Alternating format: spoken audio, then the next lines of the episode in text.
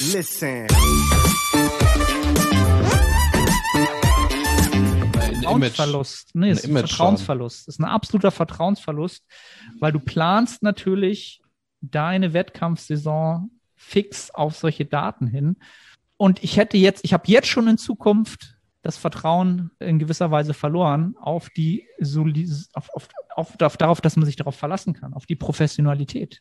Das, da ist schon, ist schon was passiert.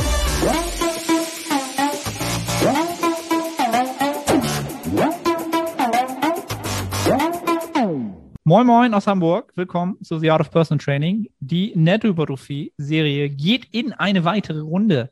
Am anderen Ende sitzt der Nils in seinem niegelnagelneuen Bürostuhl. Ja, und, und, mit einem neuen Mikrofon. Und mit einem neuen Mikrofon. Denn wir mussten in der letzten Aufnahme doch das ein oder andere korrigieren aufgrund von technischen Begebenheiten, Wackelkontakt etc. Also Nils ist jetzt richtig am Start da technisch und ja, vom ergonomischen Komfort. Ich habe noch kein MacBook, deswegen bin ich noch ja, ein bisschen Low-Level unterwegs. Noch darf Nils sich nicht High-Level Pro Online Coach wie betiteln? Was, nein, betiteln wäre das falsche Wort. Inszenieren ist das richtige Wort. Okay. Weil ohne MacBook läuft das nicht. Ganz klar. Ne? Also ist einfach so. Das gehört einfach dazu. Es gibt so Geflogenheiten in bestimmten Berufsbereichen und da ja, ist das einfach so. Von daher. Der Alex Ketterer für alle, die ihn nicht kennen, FPS-Training. Er hatte mal, wurde mal gefragt, was er für ein Gerät hat. Und er hatte irgendwas gesagt und hat gesagt, er muss halt nur Tabellenkalkulation machen. That's it. Dafür ja, braucht er kein 4 GB RAM. Das tut's völlig, aber der Online-Coach von heute, der macht natürlich auch viel mit Videoproduktion, Fotoproduktion und da muss das schon laufen. Nein, also ich, ich bin da ja auch ganz offen. Ne? Ich bin ja seit bestimmt seit, ich jetzt überlegen, bestimmt seit 20 Jahren Apple-Fanboy. Ohne Spaß. Also ich, ich, kann, ich kann mir da einen drauf einbilden. Das ist schon seit, bevor es richtig cool war, habe ich äh, schon. Das heißt, du zahlst meine Renditen quasi. Auf alle Fälle habe ich Kenne, richtig bezahlt. Du weißt Bescheid. Habe ich richtig, richtig eingezahlt, auf alle Fälle. Ja, also Apple ist halt so ein, bist du drin, dann kommst du halt nicht mehr raus. Das ist halt, ist halt leider so. Und das wirst du jetzt den Rest deines Lebens, muss ich jedes Jahr mehr in diesem Ökosystem drin zu bleiben. Aber das ist wirtschaftlich extrem geil, muss ich sagen. Also. Guck mal. Und wenn ich, wenn ich dir damit was Gutes tun kann, ja, ja dann, dann freut mich das doch. Umso mehr. Also der nächste iMac ist bestellt. Nein, ist er nicht. Dafür, dafür kann man die Dinger ja auch eigentlich lange nutzen. Doch, ja. Doch, doch. Meinen habe ich jetzt seit 2014, glaube ich. Das geht sich schon aus. Ich habe meinen Rechner auch seit 2014. Siehst du? Glaube ich. Hm. Ja, so viel mal zu den unwichtigen Themen des Lebens, um Bodybuilding und Hypertrophie geht. Ja. Aber es geht ja auch um Online-Coaching hier immer. Ne? Also von daher, wir wollen ja auch ein bisschen Einblicke in unser Arbeitsleben geben, vielleicht. Ne? Gut, ansonsten glaube ich, können wir mal das Thema der Woche gleich zum Start hier wie soll ich das sagen, kurz abhandeln, weil es Totschweigen wird es nicht bringen. Wir hätten gerade schon aufnehmen müssen. Ich war voll ja, im Rage-Modus. Ja, Nils war voll im Rage-Modus. Du auch. Ich auch, auf alle Fälle. Also für diejenigen, die es nicht mitbekommen haben, die GmbF hat, nachdem sie ein erfolgreiches Wettkampfwochenende in Bad Falling-Borstel auf die Beine gestellt haben, glaube ich. Also hörte sich auf jeden Fall so an. Ich habe es jetzt nicht alles mitbekommen, aber der Tenor war sehr, sehr positiv, also auch für ne, Pandemiezeiten. Haben sie sich nun entschlossen, den Wettkampf, an dem ich natürlich auch teilnehmen wollte, als Ankerwettkampf, als Hauptwettkampf, einfach mal um sechs Wochen nach hinten verlegt und vom Ort auch wieder nach Bad Verlingen-Borstel verlegt. Das mit dem Ort ist ja noch in Ordnung. Genau, also mit dem Ort, das hätte ich ja sogar noch gut gefunden. Jetzt nur rein ich persönlich, weil das ist hier von Hamburg nicht weit weg. Das hätte mir in die Karten gespielt, ist mir aber auch relativ egal. Ja, aber ein Wettkampf um sechs Wochen nach hinten zu verschieben, ist etwas, wo man einfach überlegen muss, wo ist da der Zeitgeist für Natural Bodybuilding geblieben bei einem Verband, der Natural Bodybuilding leben möchte? Weil das ist einfach, ja, wie soll ich das sagen? Da fehlt einfach das Fingerspitzengefühl, Zeitgeist. Sechs Wochen länger Diäten ist einfach etwas, wo du nicht den Athleten im Fokus hast, sondern ja, das Falsche im Fokus hast als Verband. Es ist einfach, du hast nicht den im Fokus, der dein Verband dahin gebracht hat, wo er ist. Ich muss, ich muss sagen, dass ich bei dem Grad an Inkompetenz gar nicht weiß, was dort im Fokus stehen soll. Ja gut, also wenn wir jetzt schon mal dabei sind, ich habe aber Instagram, ich habe es gesehen und ich habe mir erstmal einen Tag Maulsperre verpasst, weil das mache ich halt immer, wenn mich irgendetwas extrem negativ beeinflusst, gebe ich mir erstmal 24 Stunden, um meine Gedanken zu ordnen. Habe ich gemacht. Ja. Und dazu muss man jetzt genau einfach sagen, die Begründung, die war auch schon aus meiner Sicht auch eine, eine Backpfeife für die Logik. Ja, die Begründung nämlich, aufgrund der Pandemiesituation das Ganze nach hinten zu verlagern, ja, muss mir mal einer erklären. Die Wahrscheinlichkeit, dass sechs Wochen später die Pandemie weniger schlimm ist im Herbst, Grippesaison, okay, muss mir mal einer erklären, macht für mich keinen Sinn, aber vielleicht kann ich da auch nicht weit genug denken. Aber ja, und was dann natürlich noch hinzukommt, jeder Athlet plant natürlich seine Wettkampfsaison einfach diese Zeiträume, ja. Plus, du musst dein Leben drumherum natürlich auch ordnen. Du musst Urlaub buchen, du musst ja alles planen, Familie etc. und so weiter. Du kannst doch Leuten nicht einfach da sagen, nee, das geht einfach nicht. Das ist einfach eine Backpfeife und respektlos seinen Mitgliedern gegenüber, die diesem Verband jetzt angehören. Und das Feedback ist, glaube ich, auch eindeutig so ausgefallen. Auf jeden Fall unter dem Instagram-Post. Und ich hoffe, die erste Reaktion war ja auch, dass sie sich das sehr zu Herzen nehmen und das Ganze vielleicht nochmal überdenken, dass sie das überdenken, weil das ist nicht haltbar. Und für mich wäre es eine ganz klare Sache, dass ich dann nicht bei der GmbF starten würde. Ich mache nicht sechs, sechs Wochen länger Diät, sondern ja, es gibt halt genügend Alternativen, was heißt genügend Alternativen. Ich glaube, jeder hat jetzt schon den Alternativplan zur Hand und sie würden sich halt selbst ins Knie schießen, weil die besten Athleten wahrscheinlich nicht kommen werden. Und was wir auch schon, was ich auch schon oder du auch schon gesagt hast, es ist natürlich auch ein Rufverlust. Ein Rufverlust und ein Verlust. Oder ein Vertrauensverlust. Nee, es ist ein Vertrauensverlust. Es ist ein absoluter Vertrauensverlust, weil du planst natürlich deine Wettkampfsaison fix auf solche Daten hin. Und ich hätte jetzt, ich habe jetzt schon in Zukunft das Vertrauen in gewisser Weise verloren auf die auf, auf, auf, auf, darauf, dass man sich darauf verlassen kann, auf die Professionalität. Das, da ist schon, ist schon was passiert. Und das, ja, das ist für mich auch so ein bisschen, ich finde es halt sehr, sehr schade drum, weil die GmbF an sich natürlich doch ist der deutsche Verband fürs Natural Bodybuilding, die tolle Wettkämpfe organisiert haben. Auch der wäre jetzt, wird jetzt sicherlich gut, egal wann er stattfindet. Aber du hast natürlich deine Mitglieder einfach ver vergrämt. So, und das ist, warum? Warum? Warum wird da so kurzfristig gedacht? Anderer Grund waren finanzielle Gründe, finanzielle Sicherheit. Ich versuche natürlich dann auch die andere Seite zu verstehen wenn das für die finanziell einfacher zu handeln ist, weil sie vielleicht, falls es abgesagt werden muss, keine Kosten haben etc., kann ich die Seite irgendwo verstehen, aber du kannst, das kannst du nicht machen, wenn das alles schon drei Monate läuft, wenn die Leute schon in der Wettkampfvorbereitung sind. Dann musst du das Risiko eingehen oder sag es jetzt ab. Ja. Jetzt. Sag, wir, wir haben Angst, dass das nicht stattfindet im Herbst. Es ist finanziell für uns nicht tragbar das ist für den Verband nicht tragbar, dann sei ehrlich und dann lass es sein. Damit kann ich leben. Dann, dann findet das nicht statt, dann gehe ich halt zu den Alternativwettkämpfen. Ja, das mal so mein Tenor dazu. Ich muss sagen, ich habe gestern, als ich das gesehen habe, ich habe ja die E-Mail bekommen und später wurde es ja bei Instagram gepostet. Mich hat das extrem gestresst. Das hat mich extrem gestresst, weil ich natürlich meinen Ablaufplan habe, wir unsere Vorbereitungen darauf ausgelegt haben das hat mich richtig aus der Bahn geworfen, muss ich schon sagen. Hätte ich nicht gedacht, dass mich das so ja, negativ mitnimmt. Ähm, hab zum Glück dann sofort mit fünf, sechs anderen Leuten, die auch mein, meine Story-Reaktion gesehen haben, mich gleich kurz geschlossen, hab dann schnell auch einen Alternativplan gehabt, innerhalb von eigentlich von einer Stunde oder so. War dann auch wieder beruhigt. Aber ja, schade drum. Sehr, sehr schade drum. Was mich halt extrem ja, was heißt enttäuscht?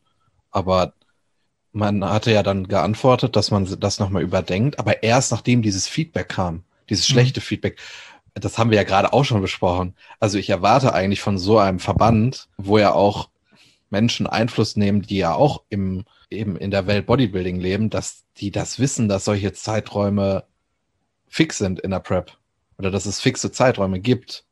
Und dass du das nicht so weit nach, oder dass du den Termin nicht so weit verschieben kannst. Äh, also da, das klingt jetzt hart, aber da scheint dann doch ein gewisser Grad an Inkompetenz zu herrschen, wenn man so eine Entscheidung trifft. Ja, ja also kann ich dir nur, kann ich dir nur zustimmen. Also ich bin verwundert, sagen wir es so, ich bin verwundert, dass ein Verband so eine Entscheidung trifft. Vor allen Dingen im Zeitgeist vom Natural Bodybuilding halt, ne, wo Wettkampfvorbereitungen von den Zeiträumen halt viel, viel länger sind, wo du Athleten, die nicht unterstützt sind, die, die du länger in diesem Kalorien, also in diesem Körperfettbereich, in diesem Körperfettbereich zwingen würdest, wenn sie an deinem teilnehmen, an deinem Wettkampf teilnehmen wollen, das ist einfach auch, ja, das ist anti-natural Bodybuilding. Ist das, du, das ist gegen deine Athleten, gegen deine Mitglieder ja, das darf einfach nicht sein. Deswegen sind auch alle so aufgescheucht und alle so verwundert darüber und können es einfach nicht verstehen. Und es, ich denke, das war einfach nicht gut durchdacht. Es war nicht gut durchdacht und das ist schade drum. Da muss man, sollte man daraus lernen. Den Vertrauensverlust, ob man den so schnell wieder kitten kann, weiß ich nicht. Ich weiß es nicht. Ja, vor allen Dingen, wenn ich meine Prep plane in Zukunft und es stehen Wettkämpfe vielleicht an in UK, hier äh, WNBF, GmbF, ANBF, du hast die Daten. Dann guckst du dir die ANBF an, du weißt, okay, ANBF ist dann und dann. Kann ich festplanen. UK ist dann und dann. GNBF, okay, weiß ich nicht. Das wird halt in Zukunft passieren. Und das kriegst du nicht so schnell weg. Vor allen Dingen, die Leute, die diese Entscheidung getroffen haben, die sitzen ja auch noch in einem Jahr da. Und also das Wunder, also das, ich, ich kann das gar nicht glauben, dass man so eine Entscheidung trifft es gibt Gesetzmäßigkeiten im Bodybuilding und die scheinen dort nicht präsent zu sein oder in den Köpfen dieser Menschen. Das, also, du, lass uns, lass uns da nicht weiter äh, im Kreis drum drehen. Wir werden sehen, was daraus wird. Ähm, am Ende des Tages, ich habe einen Alternativplan, den werde ich heute mit Steve besprechen.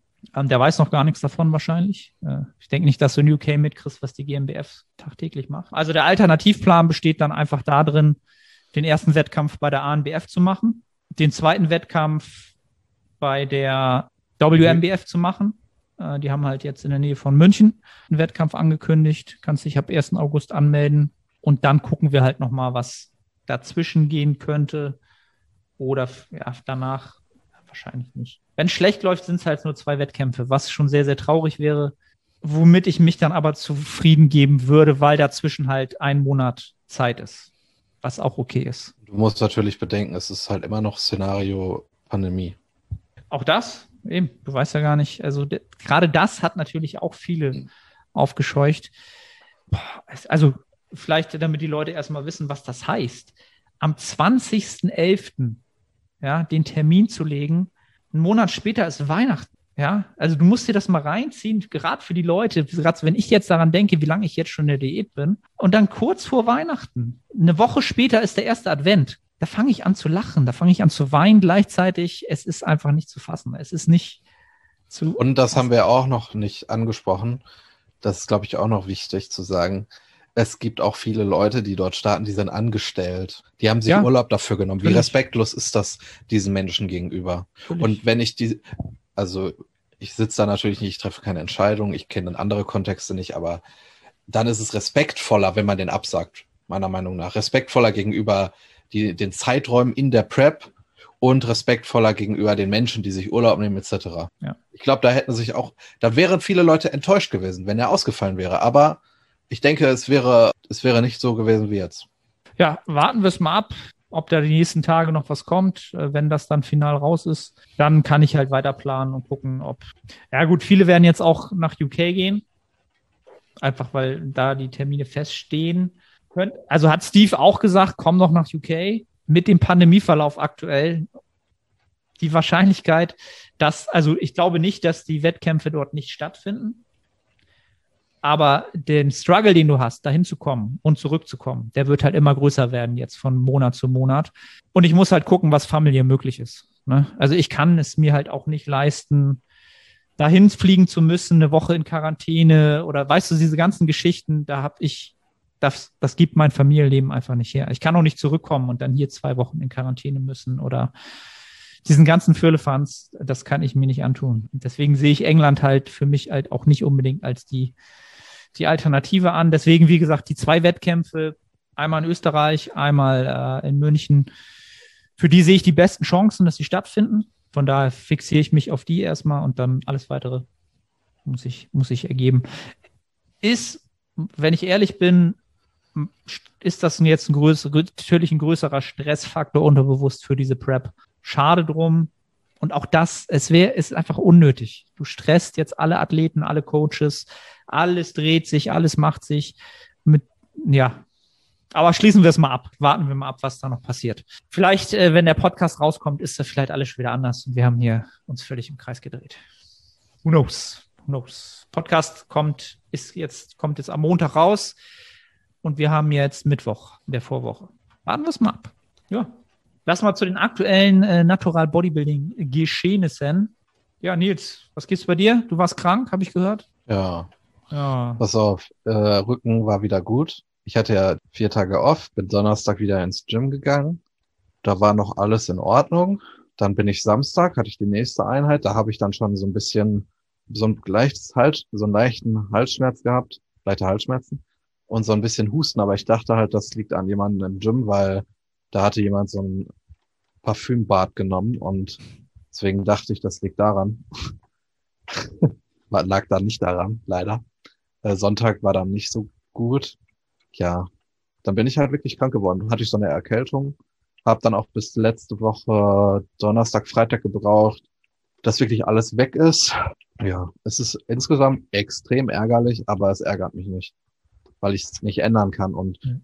auch jetzt mit meinen Klienten habe ich schon häufiger die Erfahrung gemacht, dass wenn jemand krank wird, du hast halt immer noch dieses Ziel vor Augen, Muskeln aufzubauen. Aber wenn du krank bist, ist dein Ziel nicht Muskeln aufzubauen. Wenn du krank bist, ist dein Ziel, dein oberstes Ziel, gesund zu werden. Also um wieder in der Baseline ja. möglichst viel Muskeln aufzubauen. Und das heißt, also wenn ich krank bin, ich leg den Schalter direkt um. Ich ich leg alles so, dass ich dass ich maximal viel schlafen kann, Hörst du den Regen? Es regnet hier gerade sehr, sehr doll. Also bei Geht. dir. Okay, nicht, dass ich hier die Audioqualität. Dann lege ich den Schalter um, dass ich halt viel schlafe. Achte darauf, dass ich auf meine Protein komme, Proteine komme. Gemüse geht rein, Obst geht rein. Und dann lege ich meine Beine hoch und entspanne. Und ich hetze mich nicht, ich stresse mich nicht.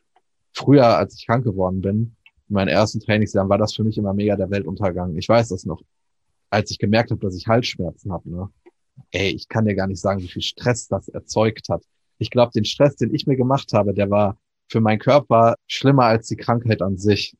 Kenne ich. Und weiß ich genau, wo du herkommst. Ja, jetzt bin ich, jetzt bin ich dann eigentlich immer sehr gelassen, weil du, also die Wahrscheinlichkeit äh, statistisch gesehen ist, ist schon hoch, dass du einmal im Jahr krank wirst. Also es ist ja nichts Ungewöhnliches. Du musst es einpreisen. Wenn du dein, äh, wenn du dein Trainingsjahr durchgehst, sagen wir das Jahr 2021, dann ist bei mir immer drin, dass ich einmal krank werde. Ja. ja, das ist Vom, Spund, das ist einfach so. Und wenn du dann irgendwann kleine Kinder hast, die in den Kindergarten gehen, dann musst du da deutlich noch mehr einpreisen. Darüber ähm, haben wir vorhin geredet und da äh, kennst du ja meine Meinung. das lässt aber schon tief blicken. Das lässt schon tief blicken. Schöne, ja. schöne Grüße an der Stelle an, an Clemens. Ja, er weiß, warum ich ihn jetzt grüße. Okay.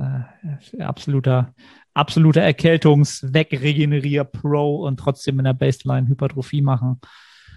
Das kann er. Ja, deswegen, also der Zeitpunkt war wirklich ärgerlich, aber mich hat's nicht geärgert. Also von außen betrachtet ärgerlich, weil Mesozyklus lief mega gut.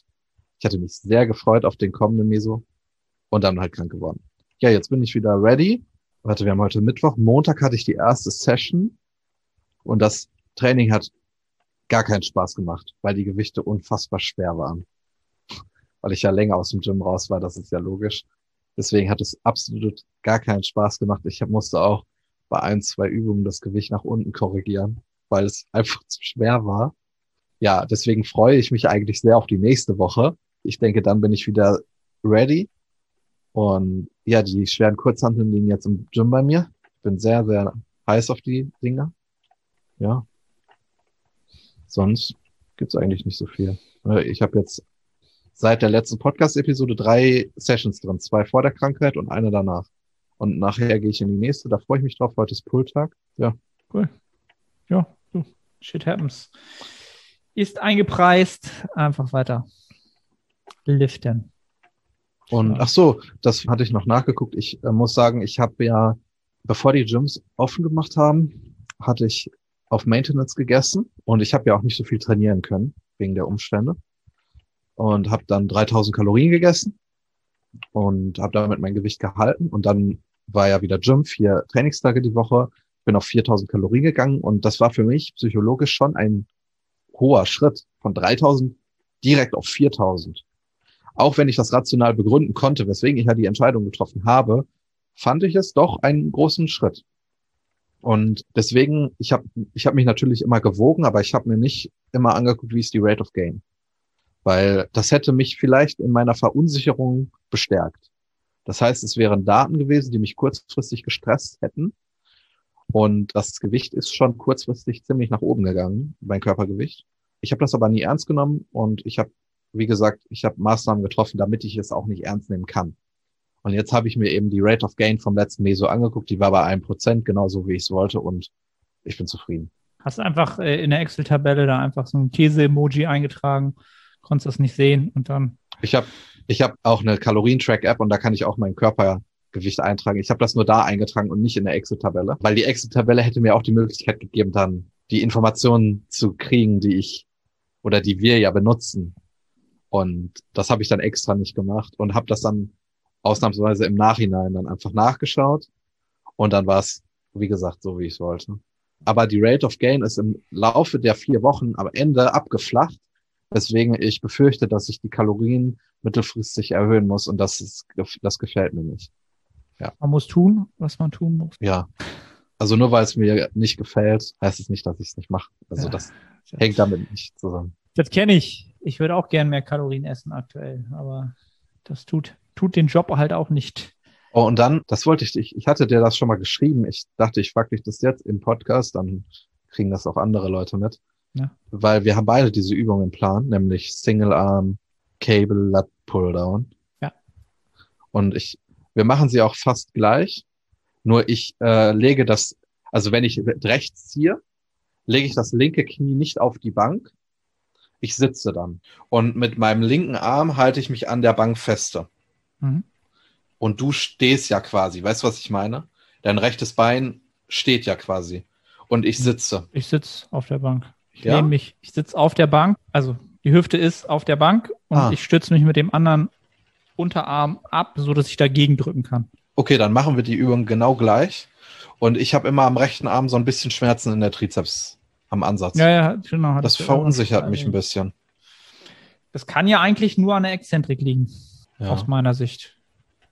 Ja, es kann eigentlich nur an der Exzentrik liegen. Das ist immer nur, wenn ich am Körper nah dran bin. In der konzentrischen Bewegung. Mhm.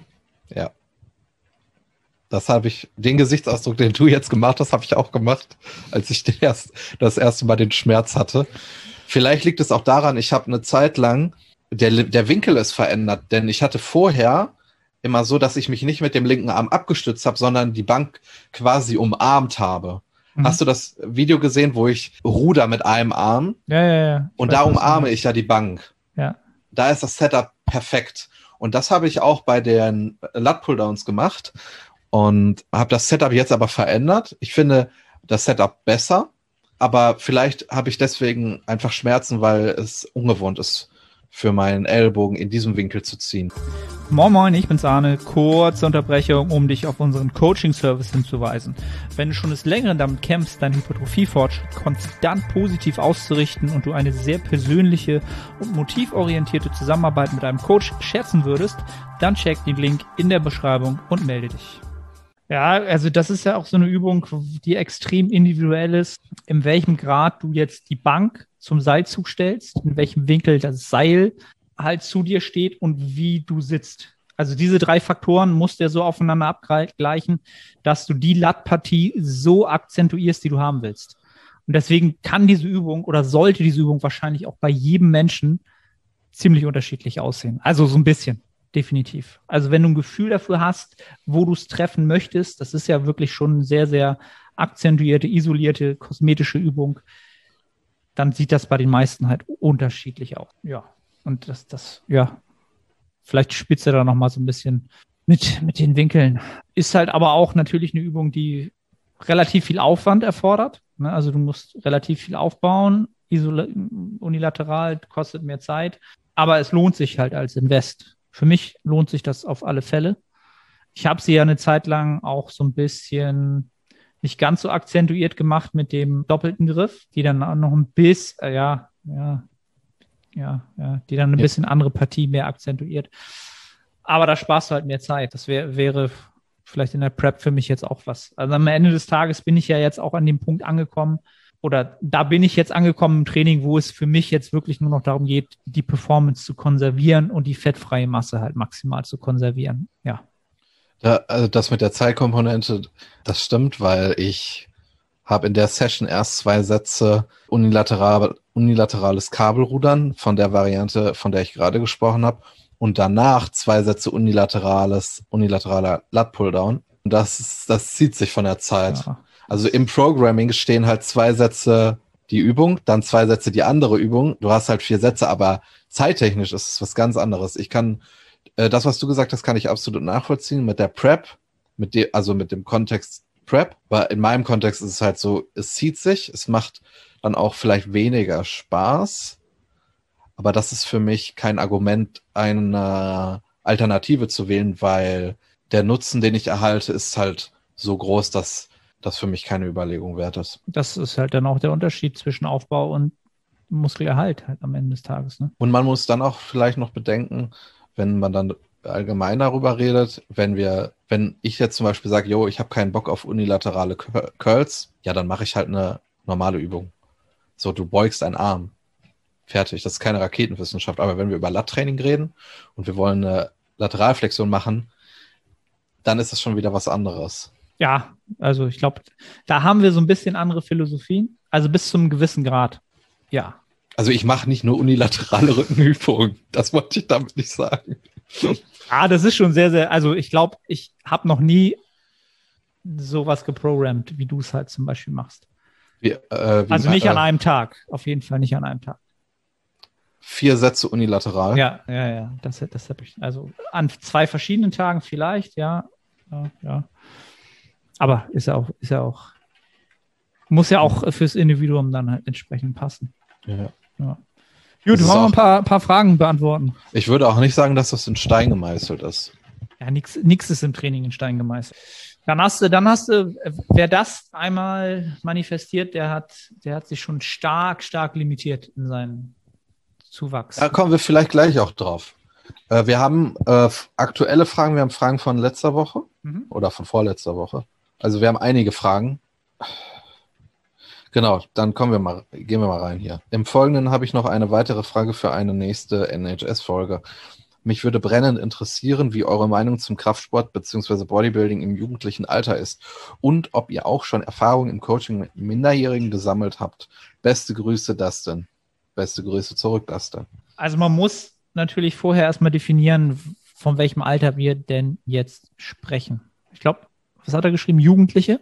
Mit Minderjährigen. Also ich würde ja, sagen 16. Sollen wir 16 mal sagen als Alter? 18 ist ja nicht minderjährig. Nee, nee, nee. Also ich, also grundsätzlich, und das habe ich halt vor, boah, bestimmt vor fünf Jahren, habe ich mich da mal mehr mit beschäftigt aufgrund des Personal Training Themas, wo es halt auch darum ging, von der Klientin Tochter zu trainieren. Und da war aber auch schon langsam klar, dass die Evidenz für dieses Thema, dass Jugendliche, ja, oder Minderjährige, ja, sagen wir mal, da ging es halt um den, um das Alter zwischen 14 aufwärts, nicht Kraft, kein Kraftsport machen sollten. Das war halt die These, weil sich dann zum einen die Wachstumsfugen schließen würden, ja. Das war eine These. Und es wäre halt auch fürs Skelett noch nicht gut, weil es halt auch noch nicht komplett ausgebildet ist. Gerade bei Frauen oder für junge Frauen wäre das nicht gut. Ja, und dann habe ich halt mal mich da hingesetzt und mal wieder geguckt, okay, wie ist halt wirklich der Stand der Dinge? Und es ist halt nicht bei beiden genau das Gegenteil, aber gerade junge Frauen, ja, brauchen oder profitieren halt von Krafttraining, ja, für die Muskel, äh, nicht für die Muskeldichte, für die Muskeldichte auch, die Knochendichte. aber für die Knochendichte ganz, ganz wichtig. Und das ist ein Effekt, der sich sogar wie ein Zinseszinseffekt verhält. Also je, nicht je früher, aber wenn du früh anfängst, dann hast du eine bessere Knochendichte, von der du länger profitierst und die du dann halt auch noch auf ein höheres Niveau bringen kannst im späteren. Ja, also es ist durchaus eine sehr, sehr gute Idee, das zu tun. Also die These, die so im Mainstream immer vertreten wurde und auch von vielen Ärzten vertreten wurde. Die ist halt so nicht korrekt in dem Sinne. Das Thema der Wachstumsfugen wurde auch eher widerlegt. Die schließen Das, äh, oh, sich nicht. Äh, bevor ich das vergesse, das ist sehr interessant. Da wurde sich, also ich hoffe, ich rede jetzt nichts Falsches. Ja. Es wurde sich lange Zeit auf eine Studie berufen mit dem Thema Wachstumsfugen und körperliche Anstrengung im früh, im frühen Alter, also auch 14 Jahre oder so. Mhm. Und da waren damals die Probanden Kinderarbeiter in Südamerika, die in Minen gearbeitet haben und absolut unterernährt waren. Also das, also es ist traurig, Nee, aber es ist sehr, Weiß, ich, ich weiß, die, die habe ich auch. Weiß nicht, welche du meinst. Ja. Also daran sieht man halt wieder genau, was Studien angeht. Man muss sie sich komplett anschauen und dann kann man halt ganz andere Schlüsse ziehen. Also von daher stand der, wie nennt man das? Der Konsens wäre jetzt wahrscheinlich mittlerweile ganz klar 14 plus. Krafttraining ist kein Problem. Es gelten die gleichen Regeln für, wie für jeden anderen auch, der schon 18 plus ist. Wenn du halt muskulär, qualitativ von der Bewegungskompetenz musst du ein Niveau erreichen, in der du nicht dein Skelett belastest, sondern wirklich nur deine Skelettmuskulatur. Dann ist das kein Problem. Und ob du da nur 14 bist oder 29, die Regeln sind die gleichen. Du schädigst dein Skelett, wenn da halt axiale Last unnötigerweise draufkommt oder Last draufkommt, die da nicht sein müsste. Gibt's Verschleiß? Wir sind nun mal wir verschleißen halt im Laufe unseres Lebens, genau wie ein Auto, wie jedes, jeder Gebrauchsgegenstand. Und man muss sich halt bewusst machen, dass wir halt nur so und so viel Kilometer haben, wenn man den Vergleich zum Auto hat. Und wenn man sich halt früh verschleißt, weil man halt Qualität auf der Strecke lässt, dann wird, wird einem das am Ende, am Ende oder später im Leben halt auf die Füße fallen. Und da kann ich wirklich nur aus meiner Personal Training Erfahrung sprechen. Ich weiß nicht, wie viele hunderte Klienten ich schon hatte, die in ihrer frühen Jugendlaufbahn oder in, in frühen Zwanzigern exzessiv gar kein Krafttraining gemacht haben, sondern Ballsportarten betrieben haben, Tennis, Fußball, Handball, hast du nicht gesehen. Sehr, sehr exzessiv, also vom Zeitaufwand, die heute einfach sehr, sehr verschlissene Gelenke haben. Und das heißt nicht, dass ich dieses, diesen Zeitraum dass ich das negativ bewerte, sondern die haben halt unbewusst diese Zeit, diese Zeitraum in den Zeitraum investiert. Diese Menschen sprechen von diesem Zeitraum auch sehr, sehr positiv, weil die sehr, sehr viel Spaß hatten, sehr, sehr viel Erfüllung an der Bewegung hatten, vielleicht auch am Teamsport hatten. Aber du hast dir diese Kapazität, du hast dir das einfach schon genommen. Und es ist dir dann später nicht mehr gegeben. Ja, es ist einfach etwas, das ist endlich. Und dessen sollte man sich vielleicht dann als Elternteil bewusst sein, wenn man das noch steuern kann, dass alles, was exzessiv ist, ja, einen Kostenpunkt hat, der exponentiell wird ähm, im späteren. Und das ist, glaube ich, das, was, wo man sich am ehesten drüber Gedanken machen sollte. Also irgendwie mit 15 jetzt anzufangen, einen Sechser-Split zu trainieren, drei Stunden am Tag, wo ich mir ziemlich sicher bin, dass Ego und Bewegungskompetenz nicht an dem Punkt sind oder in der Situation sind, an der man nur davon profitiert, müssen wir uns, glaube ich, nicht drüber streiten und dass da dann am Ende Kostenpunkte entstehen, die man irgendwann vielleicht nicht haben möchte, aber man sich jetzt noch nicht darüber, darüber bewusst ist. Ja, das ist, glaube ich, so das, was ich herausstellen würde. Ja, das ist, du hast ja jetzt einerseits die physischen Voraussetzungen erklärt, die absolut da sind, aber auch die psychischen. Und da ist meiner Meinung nach ein großes Gefälle wenn wir über einen 16-jährigen jungen Mann reden, der die physischen Voraussetzungen hat, aber sicherlich nicht die psychischen Herausforderungen und äh, die psychischen Voraussetzungen. Und das Problem ist, und das wird, denke ich, immer geringer, aber es ist, es ist da, dass es keine oder nur wenige kompetenten Autoritäten in diesem Kontext Kraftsport gibt. Also Jugendlichen wird ja auch in der Schule nicht beigebracht, wie sie richtig zu recherchieren haben. Also meiner Meinung nach wird in der Schule nicht beigebracht, wie man richtig recherchiert und wie man sich Dinge selber richtig beibringt. Du kriegst da alles vorgekaut. Und wenn du dann halt als 16-Jähriger ins Gym gehst, du wirst nicht auf diesem Podcast dann oder auf irgendeinem anderen Podcast. Und da sehe ich dann das größte Problem drin. Und das habe ich auch schon selber gesehen in Gyms, wo ich war, dass Leute, dass junge Männer, die Ja, die 16, 17 sind halt einfach absoluten Bullshit machen und ihren Körper kaputt machen. Aber das heißt nicht, dass, dass man den Sport nicht mit 16 oder 17 betreiben sollte. Und um dann noch den zweiten Teil der Frage zu beantworten, weil du den ersten Teil ja schon jetzt sehr intensiv beantwortet hast, nämlich Kraftsport im jugendlichen Alter, Erfahrungen im Coaching mit Minderjährigen, das sehe ich auch kritisch. Es ist, denke ich, ein großer Unterschied, ob man mit jemandem zusammenarbeitet, der 16 oder 17 Jahre alt ist oder mit jemandem, der 22 Jahre ist. Auch kommt noch hinzu, dass die Prioritäten einfach anders sind. Natürlich kannst du mit 16 Jahren super trainieren, du wirst super wachsen und du wirst dann mit 23, 24 wahrscheinlich einen sehr guten Status quo haben. Aber das ist Wunschdenken einem 16, ein 16-jähriger Junge interessiert sich nicht dafür, mit 25 eine WNBF Pro Card zu bekommen. Der will am Wochenende saufen gehen oder andere Erfahrungen machen. Und das ist vielleicht auch wertvoller als Bodybuilding, weil diese Erfahrung im Bodybuilding, die kannst du auch machen, wenn du 25 Jahre alt bist. Aber diese Zeit, die du als 15, 16, 17-Jähriger hast, die bekommst du nicht wieder. So, du, du wirst nicht mit 28 Jahren mit deinen Freunden um die Häuser ziehen können und Dinge ausprobieren können. Das kannst du nicht wieder zurückholen. Und deswegen sehe ich das sehr skeptisch, mit einem 15-, 16-Jährigen zusammenzuarbeiten, weil ich dann auch die Verantwortung trage, quasi mir seine Zeit zu klauen. Weil wenn jemand mit mir zusammenarbeitet, wird auch irgendwo, werden sich meine Charaktereigenschaften auf ihn übertragen. Er wird auch wahrscheinlich sehr ambitioniert werden, sehr zielstrebig werden und dann will er ja auch quasi den Preis dafür zahlen, indem er dann eben diese Erfahrung nicht macht. Und dafür bin ich dann auch verantwortlich. Und die Verantwortung könnte ich nicht tragen. Das klingt jetzt so, vielleicht können das manche nicht nachvollziehen, aber ich denke, dass es, es ist wichtiger, diese Erfahrung zu machen im jungen Alter, als äh, 100 Kilo auf der Bank zu drücken. Da sind wir uns absolut einig. Werden sicherlich viele jetzt nicht verstehen und sagen, ja, aber klar, ey, wenn du, fang noch, wenn ich jetzt mit 15 anfange und dadurch einen Vorteil am Ende habe, wenn ich 35 bin oder 40 bin im Natural Bodybuilding, warum soll ich dann nicht damit anfangen? Das ist wieder diese alte Frage nach dem, also ich liebe diesen Sport immer noch, aber es ist halt trotzdem nicht so etwas wie eine Karriere im Fußball oder eine Karriere im Basketball oder eine Karriere im Golfsport von mir aus, irgendwas. Du kannst damit nicht deinen Lebensunterhalt bestreiten. Punkt aus. Und am Ende des Tages müssen wir auch allem immer und das, das merkt man halt erst, wenn man so 20 plus ist, 25 plus ist, ein bisschen auch in die Zukunft schauen, nur in den Tag hineinzuleben. Und deswegen finde ich es so gut, dass du das sagst. Diese Zeit, nur in den Tag hineinzuleben, die ist so wertvoll, weil irgendwann wird es dir das Leben nicht mehr ermöglichen, einfach nur in den Tag hineinzuleben. Und das ist eine, ein Geschenk des Lebens.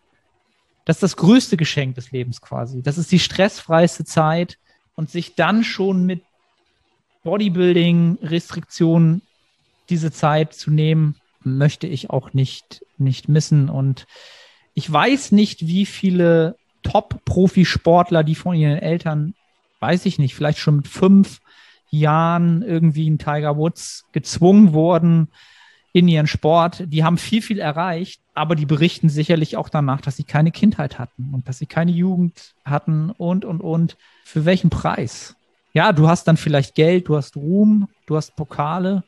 Ja, ich glaube, das können wir erstmal so stehen lassen. Muss jeder selbst entscheiden. Und ich denke, gerade im Kontext Bodybuilding oder sagen wir so, der Peak im Bodybuilding ist so weit in der Zukunft, dass du wahrscheinlich auf 40 Jahre gerechnet oder auf 30 Jahre gerechnet gar keinen großen Nachteil hast, wenn du erst mit 20 in den Sport reingehst. Nee, glaube ich auch nicht. Das geht sich nach hinten hin. Kannst du da so viel aufholen? Ja, sehe ich genauso. Ja, ähm, dann gehen wir rein. Eine persönliche Frage an mich, die ich sehr kritisch beäuge. Nils, wie sieht es aktuell mit deinem Mettkonsum aus? Die 120 Gramm Fett pro Tag lassen bestimmt das ein oder andere Mettbrötchen im, im Alltag integrieren. Lachsmiley dahinter, den Lachsmiley, den, den kannst du dir nächstes Mal knicken. Nein, Spaß. War nicht letztes Mal auch so eine Frage schon? Die Frage, die war zweimal bei YouTube. Also er legt es darauf an, dass ich sie beantworte. Aber wir haben sie letztes Mal aus Zeitgründen nicht beantwortet. Ah, okay, alles klar. Kam mir ähm, bekannt vor. Äh, ja, weil er sie öfter gestellt hat. Auf jeden Fall ähm, Mettbrötchen. Weiß ich nicht, wann ich zuletzt mal Mettbrötchen gegessen habe, ehrlich gesagt. Weil ich ja auch schon berichtet hatte, dass ich ja dass ich, wie heißt das, ich habe so eine innere Baseline, wie viel ich für ein Bettbrötchen hier beim Metzger bezahle. Und da ist immer so ein quasi so ein Freundschaftsrabatt mit eingepreist, weil die Verkäuferin mich mag und wenn der andere Typ da ist, muss ich mehr bezahlen. Deswegen gehe ich da nicht mehr so oft hin. Und ja, deswegen esse ich aktuell fast gar keine Mettbrötchen. Ich esse aber aktuell häufiger, und das ist ja dann auch äh, gehacktes, ne? sagt man so, oder? Oder was hast du dazu gesagt? Einfach so. Kommt drauf an, was du jetzt meinst. Äh, so Burger, Patties. Ja, das ist auch Hack. Das, heute Abend gibt es Burger, also Kapazitäten für Hackfleisch mit suboptimalen Makronährstoffen ist da. Ja, Hack, also sind, Hack heißt da. ja nur am Ende des Tages, dass das durch, durchgehäckselt wurde. Also es gibt ja Rindertatar mit vielleicht 3% und dann gibt es halt gemischtes Met mit 40 Prozent Fett, was, wo dann mehr weiß als rot drin ist. Oder, naja, also es sieht dann halt so aus. Ja. Ja, auf jeden Fall, es gibt heute Abend Burger, um die Frage zu beantworten. Und da muss auch ein bestimmter Fettgehalt drin sein. Ich habe mich nämlich ein bisschen informiert. Okay. Boah, bei mir regnet es richtig krass. Lässt sich nicht ändern. Jetzt kommen wir zur nächsten Frage. Bezüglich Training. Wie seht ihr das, wenn man als ambitionierter Athlet das Ziel hat, maximale Nettohypertrophie zu erzielen, gleichzeitig allerdings trotzdem, in Klammern beispielsweise aus gesundheitlichen Gründen oder Spaßfaktoren, Klammer zu, Ausdauertraining, Schrägstrich Cardiotraining betreiben will? Lässt sich eurer Meinung nach trotz dem eigentlichen Widerspruch der beiden Trainings bei einer sinnvollen Herangehensweise und unter Berücksichtigung einer, einiger zentraler Parameter maximal Nettohypertrophie erzielen? Wie wichtig glaubt ihr, ist Cardio-Training für einen gesunden Körper respektive für einen Bodybuilder? Und seid ihr der Ansicht, dass es mehr Vor- oder Nachteile für einen Athleten mit dem Ziel maximal der Nettohypertrophie zu erzielen mit sich bringt? Danke für den spitzen Content und macht weiter so. Beste Grüße, Dustin. Ja, Dustin hat noch eine Frage gestellt. Das ist eine sehr, sehr gute Frage und da möchte ich Bevor ich sie beantworte, einmal natürlich auf eine Podcast-Episode mit dem Frank-Holger Acker hinweisen, wo wir auch auf dieses Thema eingehen. Ja, einfach mal äh, in der Timeline suchen, Frank-Holger Acker, The Art of Person Training. Da gibt es eine Episode, wo wir Cardio-Training besprechen und Muskelaufbau gleichzeitig. Das ist schon sehr, sehr speziell, aber die kann ich jedem nur ans Herzen legen. Grundsätzlich ist das, glaube ich, sehr, sehr schwer das Thema oder Krafttraining und Cardiotraining grundsätzlich voneinander zu trennen und ganz, ganz schwer zu betiteln unter dem Motto maximale Nettohypertrophie. Also wie maximale Hypertrophie ist Cardiotraining da zu integrieren, in welcher Form, in welchem Maße, in welcher Ratio. Gibt es halt unendlich viele Betrachtungswinkel. Also fangen wir einfach mal da an, wo wir hinwollen. Wir wollen maximal hypertrophieren. Und welche Mechanismen müssen wir betätigen? Welche, an welche Regeln müssen wir uns halten, um das zu gewährleisten? Und das ist primär immer noch die Muskelprotein-Biosynthese durchs Krafttraining maximal zu triggern. Das ist der stärkste Faktor und der größte Treiber dafür ist wahrscheinlich mechanische Last. Es gibt noch andere. Das sollte unser spezifischer Hauptaugenmerk sein, wenn wir unser Gesamttraining betrachten. Und Gesamttraining meine ich jetzt halt nicht nur Krafttraining, sondern auch Aufwärmen, unter Umständen Cardiotraining, Mobility, was auch immer. Wo werden wir spezifisch unsere Kapazitäten einsetzen? Und daraus würde ich ganz klar natürlich schließen, dass ein Großteil dessen spezifisch ins Krafttraining, äh, ins Hypertrophietraining fließen sollte. Was jetzt aber nicht heißt, dass Cardiotraining dort gar keinen Platz findet sondern du musst natürlich auch in Betracht ziehen, dass deine kardiovaskulären Kapazitäten dich im Hypertrophietraining limitieren können oder dass du durch bessere kardiovaskuläre Kapazitäten dein Hypertrophietraining vielleicht auch noch vom Reiz optimieren kannst. Das heißt, du kannst zum Beispiel in einer Beinpresse einen Satz von 15 Wiederholungen ohne Intraset-Pause auf dem Muskel ho einen hohen Reiz setzen in einer kürzeren Zeit ohne Intraset-Pause, weil deine Intra, weil deine kardiovaskulären Fähigkeiten das hergeben. Und vielleicht hast du das geschafft, weil du in gewisser Weise Cardiotraining implementiert hast. In einem kleinen Maße, in einem Maße, das wiederum nicht dein Hypertrophietraining negativ beeinflusst. Ja, sobald du dieses Szenario hinbekommst, ist Cardiotraining sofort etwas, was dich besser macht. Faktor, der dann natürlich dann mit reinspielt, ist ein Zeitfaktor. Du musst das Cardio-Training absolvieren. Du kannst es halt nicht abkürzen, es muss absolviert werden. In dem Szenario ist Cardio-Training auch für dich als maximale Hypertrophie-Athlet ja, also wenn es ums Maximum geht, ist es auch deine Pflicht, das dann zu tun, auch den Zeiteinsatz zu bringen. Die Frage ist halt, sind wir diese, ist irgendjemand von uns dieser Athlet, dieser Profi-Athlet? Da sind wir wieder beim Thema davor. Sind wir Profi-Natural-Bodybuilder, die alles an Zeit investieren können, an Regeneration, an Cardio-Training? Dann wäre es deine Pflicht, in gewisser Weise das zu optimieren. Ja, das ist jetzt mal so eine, eine Betrachtungsweise, die mir jetzt so einfällt. Grundsätzlich sehe ich es aber nicht als, als Pflicht an, wenn du halt, wie soll man den, wie, wie, wie, wie würdest du dich oder mich als Athleten einschätzen? Wie würde man das kategorisieren? Ambitionierte Breitensportler mit, keine Ahnung. Ja, für den muss Cardiotraining sicherlich nicht Teil seiner Gesamttrainingsplanung sein. Ja. Ist kein Muss. Moin Moin, Arne hier. Ganz kurze Unterbrechung, um dich auf die Nettohypertrophie hinzuweisen. Du strebst nach maximaler Hypertrophie. Du fragst dich, ob das Steigern des Gewichts auf der Hantel oder doch eher die Mind-Muscle-Connection Priorität hat. Ob die Intensität, also die Nähe zum Muskelversagen ausschlaggebend sind oder doch eher ein dynamisches Trainingsvolumen. Kurz gesagt, alle diese Faktoren sind relevant, wenn es um Hypertrophie geht. Die Nettohypertrophie bietet eine Trainingsplanung, die all diesen Faktoren gerecht wird und einen Zeitraum von vier Monaten über drei Phasen, also drei Mesozyklen, jedem der genannten Faktoren zur passenden Zeit seine stärkste Rolle spielen lässt. Die einzelnen Phasen sind so gestaltet, dass die Ergebnisse in Form von Anpassungen die nächste Phase befeuern. Diese Phasenpotenzierung ermöglicht es auch, Adaptionswiderstände, also Prozesse, die positive Anpassungen mit der Zeit kleiner ausfallen lassen, zu kontern und über alle drei Phasen möglichst viel Nettohypertrophie zu produzieren. Wenn du also ein Trainingssystem suchst zu einem fairen Preis, dann schau jetzt in die Beschreibung und ich freue mich, dich bei der Nettohypertrophie begrüßen zu dürfen. Du hast das ja schon kurz angesprochen. Man muss sich halt, denke ich, bei allen Entscheidungen bewusst sein, was bekomme ich für einen Ertrag und was habe ich für Kosten, die entstehen. Und ich habe oft das Gefühl, dass Leute sich Entscheidungen schönreden und nur den Ertrag sehen und nicht die Kosten. Und du musst natürlich mehr Kalorien essen. Und du musst halt immer im Kalorienüberschuss sein, wenn du im Aufbau bist. Jeden Tag. Also wirklich jeden Tag. Und dein Körper interessiert es nicht, ob es ein stressiger Tag ist oder nicht. Du Hunger hast oder nicht. Du musst immer im Kalorienüberschuss sein. Und wenn dieses Cardiotraining dafür sorgt, dass du 200 Kalorien mehr am Tag essen muss, das ist jetzt eine fiktive Zahl, dann könnte das in Zukunft zu Konflikten führen, die weitaus größer sind als der Ertrag, den du bekommst.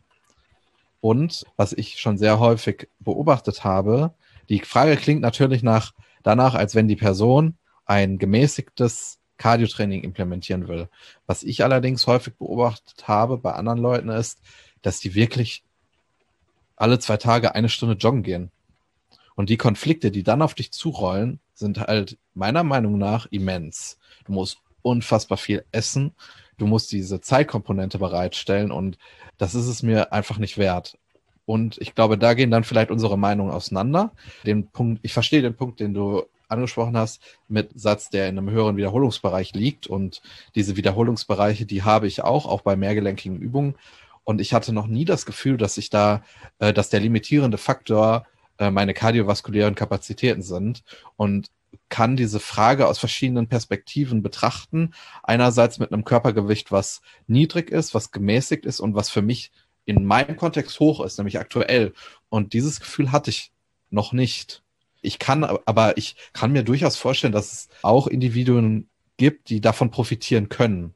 Glaub mir aus meiner Erfahrung heraus, so bei den Kal Kalibern zwischen 90 und 100 Kilo wird das zu einem Faktor in der Offseason. Okay. Tatsächlich. Hm. Ja, ich glaube, das, ja. das ist alles, was ich noch hinzufügen wollte. Also, also genau. man sollte sich immer, wenn man eine Routine implementieren möchte, seid euch immer darüber bewusst, was das für Konsequenzen hat und nicht nur, was das für kurzfristige Konsequenzen hat. Also macht euch nicht nur darüber Gedanken, yo, jetzt mache ich eine halbe Stunde Cardio, was soll ich denn da für einen Podcast hören? So würde ich mir das Ganze nicht schönreden, sondern was macht ihr in zehn Wochen, wenn ihr mehr essen müsst? Wie füllt ihr diese Kalorien auf? Was sind die Konsequenzen aus diesem Handeln? Ja, also da kann ich immer wieder nur, und da kommt man immer wieder auf, auf die Basics zurück. Kümmer dich um dein Warum. Kümmer dich um dein Warum, warum du diesen Sport machst, warum du vielleicht Interesse daran hast, auch Cardio-Training zu machen, vielleicht ein ganzheitlicher Athlet zu sein, wenn es dir um deine Gesundheit primär geht, dann ist das alles ein Faktor. Kümmer dich um dein Warum. Wenn du das wirklich kennst, dann wirst du plausible Entscheidungen treffen. Dann gehen wir weiter. Erik stellt eine Frage. Schöne Grüße an Erik. Er wird den Podcast als erstes hören, denke ich. Wenn er das ist. Ja, das ist er. Okay, ja, dann wird er das als, als erstes hören. Das ist der eine Erik. Der Erik. Der Erik. Äh, welcher Trainingsplan war euer größter Fehler? Was habt ihr in, in der Vergangenheit falsch gemacht? Ja, dann, ich fange mal an. Ich habe das noch nie im Podcast gesagt. Ich hätte es wahrscheinlich gesagt oder es wäre öffentlich geworden, weil bald ein Projekt kommen wird. Aber mehr sage ich noch nicht. Und ein bisschen schäme ich mich jetzt schon, das so zu sagen, weil. Nils hat zweimal das Zehn-Wochen-Programm gemacht. Nein, Nein. das äh, ist schon ziemlich dumm, was ich gemacht habe.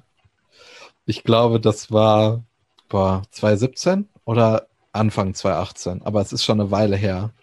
Da habe ich fünfmal die Woche trainiert und hatte einen UK-UK-Split. Da habe ich dann auch noch so ein bisschen Split-Denken gehabt. Darüber haben wir ja auch oft geredet. Mhm.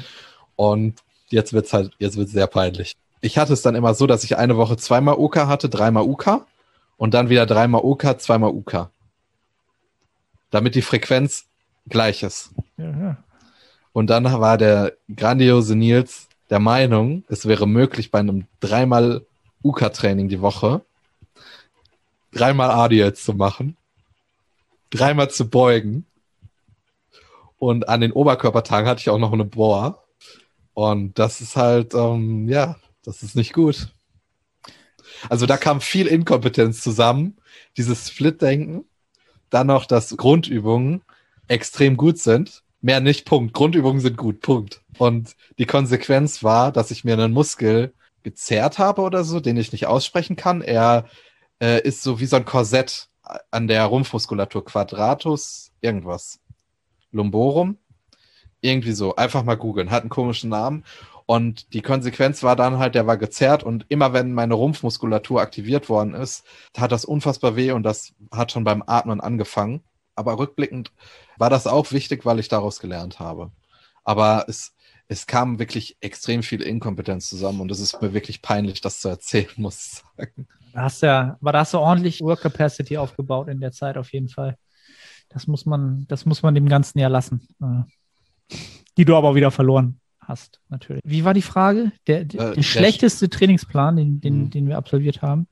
Ich habe viele schlechte Trainingspläne absolviert. Also unglaublich viele. Also angefangen natürlich damit, dass ich noch aus einer Zeit komme, in der es halt diese Magazine halt gab, ne? Die Flex, Muscular Development, halt, da gab es halt Trainingspläne drin, wo du halt das ultimative Armprogramm oder lass deine Beine explodieren oder solche Geschichten. Sowas hat man dann damals halt, als man angefangen hat, so zwei Wochen trainiert und dann ist man halt auf den Armplan umgeschwingt, weil ja, irgendwie immer was Neues gemacht. Aber ich glaube, das ist nicht so, das ist selbstverständlich, dass man am Anfang so einen Quatsch macht. So richtig schlechte Trainingspläne macht dann halt, oder das wird dann erst so richtig peinlich, genau, wenn man halt schon doch so ein kleineres, besseres Trainingsniveau erreicht hat, so wie du wahrscheinlich in deiner, in deinem Szenario, und dann trotzdem noch so ein Humbug macht. Ne? Und das wäre bei mir sicherlich der Versuch, Wendler 531 zu machen.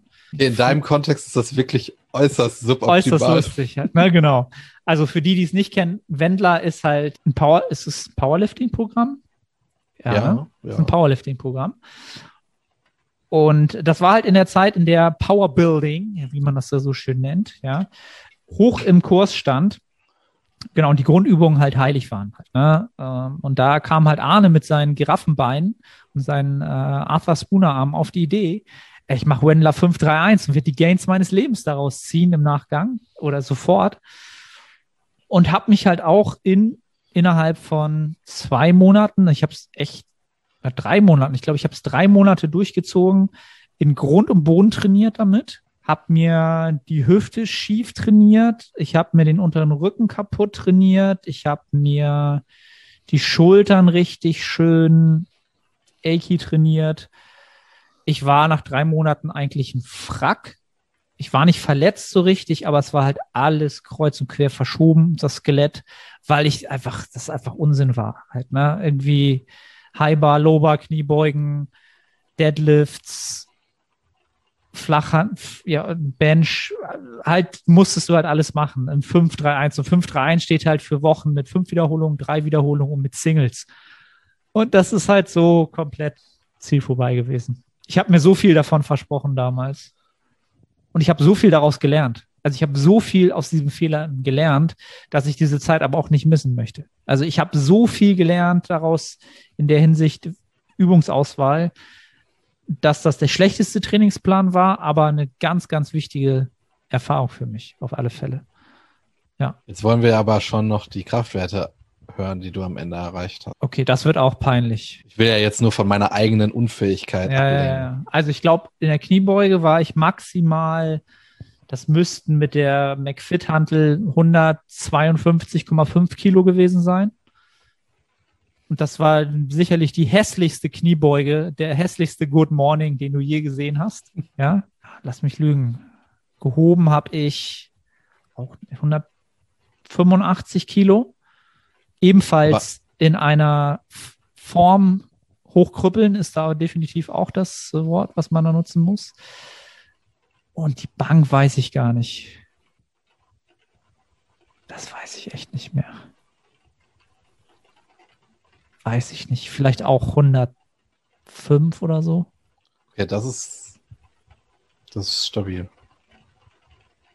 Aber ja, es gibt kein Videomaterial davon zum Glück. Schade. Das wäre echt spaßig. Das ist. Ich habe ja, ja. Ich habe noch mal was gemacht, was mir gerade einfällt. Das muss ich auch noch sagen, was auch irgendwie das ist nicht ganz so peinlich, weil das war in meinem, das war 2016. Ich habe Ende 2015 angefangen zu trainieren und ich hatte damals am Anfang oder zu der Zeitpunkt, zu dem Zeitpunkt Push-Pull-Legs Ganzkörperplan, also viermal die Woche. Und ich habe die Legs immer mit jemandem zusammen trainiert. Und zwar war das damals ein iranischer Flüchtling, der hier hingekommen ist und der dann in dem Gym gearbeitet hat. Und der war auch bedeutend älter als ich, der ist jetzt gerade Vater geworden. Und der hat damals äh, in seiner Heimat auch Kraftsport gemacht und das war so ein Typ, der, der so trainiert hat, friss oder stirb. Und mit dem habe ich dann halt Beine trainiert. Und ich bin dann äh, irgendwann auf die Idee gekommen, okay, am Ganzkörpertag kann ich jetzt keine Beine mehr machen, weil wir haben halt irgendwie 30 Sätze Beine gemacht an dem Tag. Und das hat irgendwie auch funktioniert. Und irgendwann hat das zeitlich nicht mehr hingehauen, dass ich mit ihm trainiert habe. Dann bin ich auf die glorreiche Idee gekommen, zweimal die Woche Beine zu trainieren und fast nichts an den Sätzen zu ändern. Also ich habe die Sätze fast verdoppelt. Und das hat mich halt, da habe ich mich auch verletzt damals. War auch nicht so schlau. Aber ich denke, wenn man bedenkt, dass ich damals knapp ein Jahr trainiert habe, ja, das das kann man vielleicht nachvollziehen, dass man dann so eine Entscheidung trifft. Aber das Training mit ihm war immer, war echt immer gut. Also in, im Nachhinein sage ich gar nicht, dass es falsch war, einmal die Woche 30 Sätze Beine zu ballern. Also ich habe davon auch profitiert. Und jetzt der Aufruf an alle Zuhörer, die bis hierhin durchgehalten, unter das YouTube-Video kommentieren, was ihr schon für Faxen gemacht habt. Da sind wir sehr, sehr, sehr gespannt.